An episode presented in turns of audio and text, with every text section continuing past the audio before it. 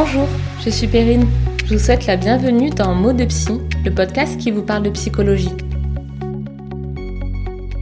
Vous découvrirez ici le récit de professionnels qui travaillent autour de la psychologie et de l'accompagnement de l'humain, de femmes et d'hommes qui vous raconteront leurs expériences concernant leur suivi, ainsi que des concepts et outils pratiques pour explorer ensemble la magie du fonctionnement de notre cerveau, nos pensées et nos émotions. Ce sont leurs histoires, parfois la mienne et peut-être aussi la vôtre.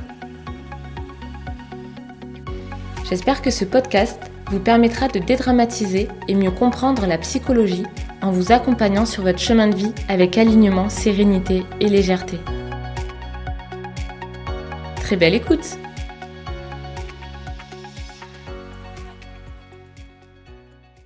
Il est intéressant de remarquer combien les autres sont déclencheurs de différents types d'émotions en nous.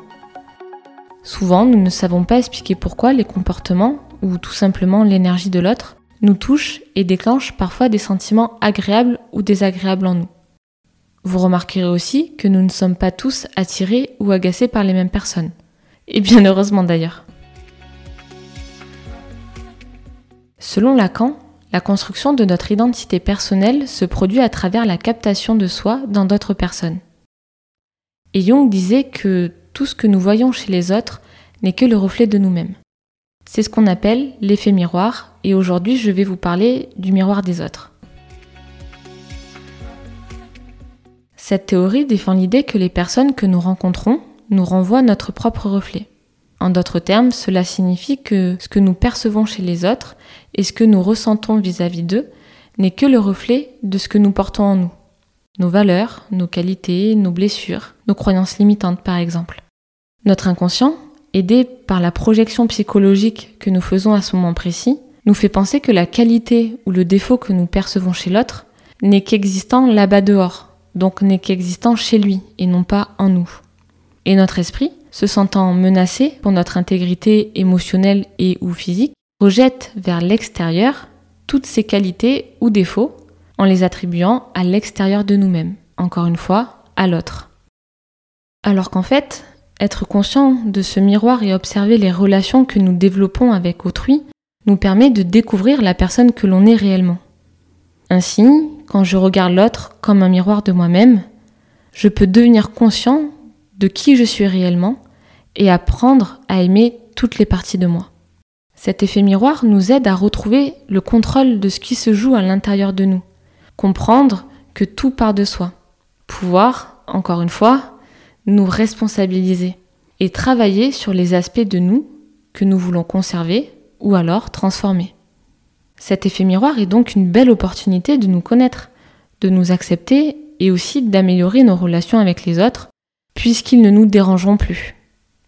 En effet, à mesure que nous accueillons les différents aspects de notre personnalité, nous serons moins touchés émotionnellement par l'énergie des autres et leur comportement.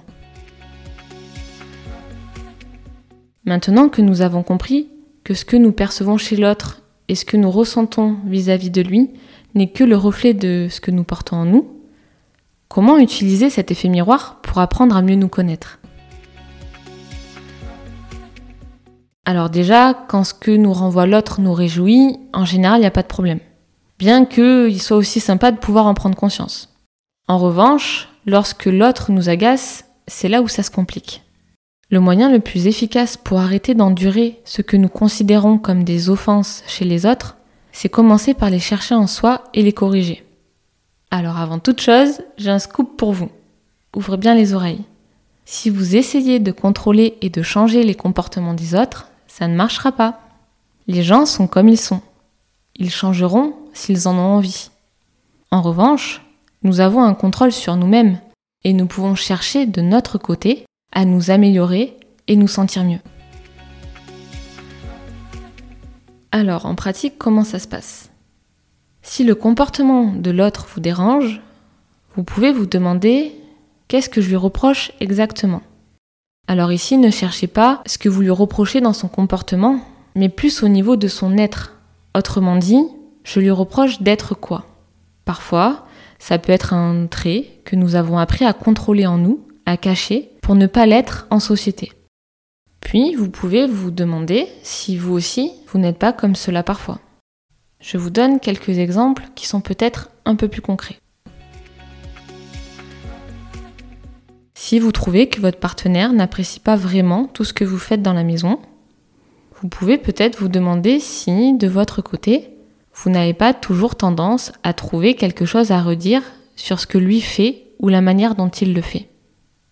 Vous trouvez que vos amis ne s'intéressent pas totalement aux histoires que vous leur racontez? Alors peut-être demandez-vous si de votre côté, vous êtes toujours pleinement à l'écoute. Vous traitez votre collègue de menteur? Si c'est le cas, vous pouvez vous demander si de votre côté, vous ne mentez pas parfois, à d'autres ou dans certaines situations, ou bien si vous ne vous mentez pas à vous-même en ne souhaitant pas admettre certains faits. Vous reprochez à votre conjoint d'être immature car il ne veut pas s'engager dans la relation, et vous, n'avez-vous pas des réactions immatures parfois, peut-être même lorsqu'il prend des distances au moment où la relation devient plus profonde Vous voyez ce que je veux dire? Et c'est comme ça qu'on utilise le miroir des autres. Cet effet miroir nous permet d'être plus humble et de ne pas rejeter toute la faute sur l'autre et d'être plus compatissant. Grâce à cela, nous sortons du jugement et nous cessons d'accuser l'autre, ce qui améliore du coup aussi la qualité de la relation. Ensuite, une fois cet aspect reconnu, nous pouvons essayer d'identifier quelle est la peur inconsciente qui nous empêche de l'assumer pleinement. Peut-être la peur d'être rejeté, abandonné, trahi, humilié, injustement jugé. Et alors se demander quel est le besoin sous-jacent. Un besoin de sécurité, d'amour, etc. Quand nous aurons travaillé sur cet aspect en soi, que nous l'aurons accepté, ce défaut continuera à se manifester chez l'autre. Hein. Seulement, nous n'y attacherons moins d'importance, car il ne nous renverra plus ce reflet désagréable. Je vous préviens de suite, et comme je l'ai dit tout à l'heure, il est souvent plus facile d'accepter cet effet miroir lorsque nous apprécions ce que nous percevons chez l'autre, que lorsqu'il se comporte d'une manière qui nous déplaît. Et pourtant, tout part de soi. En acceptant que nous avons nous aussi ce défaut que nous n'apprécions pas chez l'autre, la moitié du chemin est déjà fait. Acceptons ce qui est présent en nous, nos parts de lumière comme nos parts d'ombre.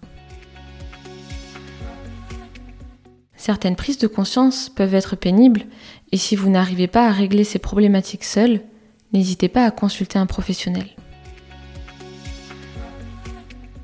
La prochaine fois que quelqu'un se comportera d'une manière qui vous agace, remerciez-le, car cela vous permet de vous demander ce qui se cache sous ce ressenti. Et peut-être même que cela peut être une belle opportunité pour grandir.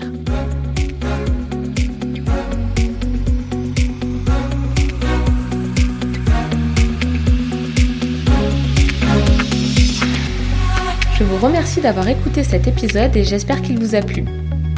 Si c'est le cas, je vous invite à le partager autour de vous et à me le dire avec des étoiles sur votre plateforme d'écoute. Je vous remercie également par avance pour vos commentaires. Pour découvrir les actualités de ce podcast, je vous invite à vous y abonner et le suivre sur Instagram sous le nom de mo.2.psy. A très vite pour le prochain épisode. vous aspirez à avancer sur votre chemin de vie avec alignement, sérénité et légèreté, et vous choisissez de vous responsabiliser dans votre croissance personnelle, relationnelle et professionnelle. Vous voulez être accompagné pour intégrer ces concepts et pratiques? Alors vous pouvez me contacter sur Instagram ou sur mon site internet peringaillard.psychologue.com.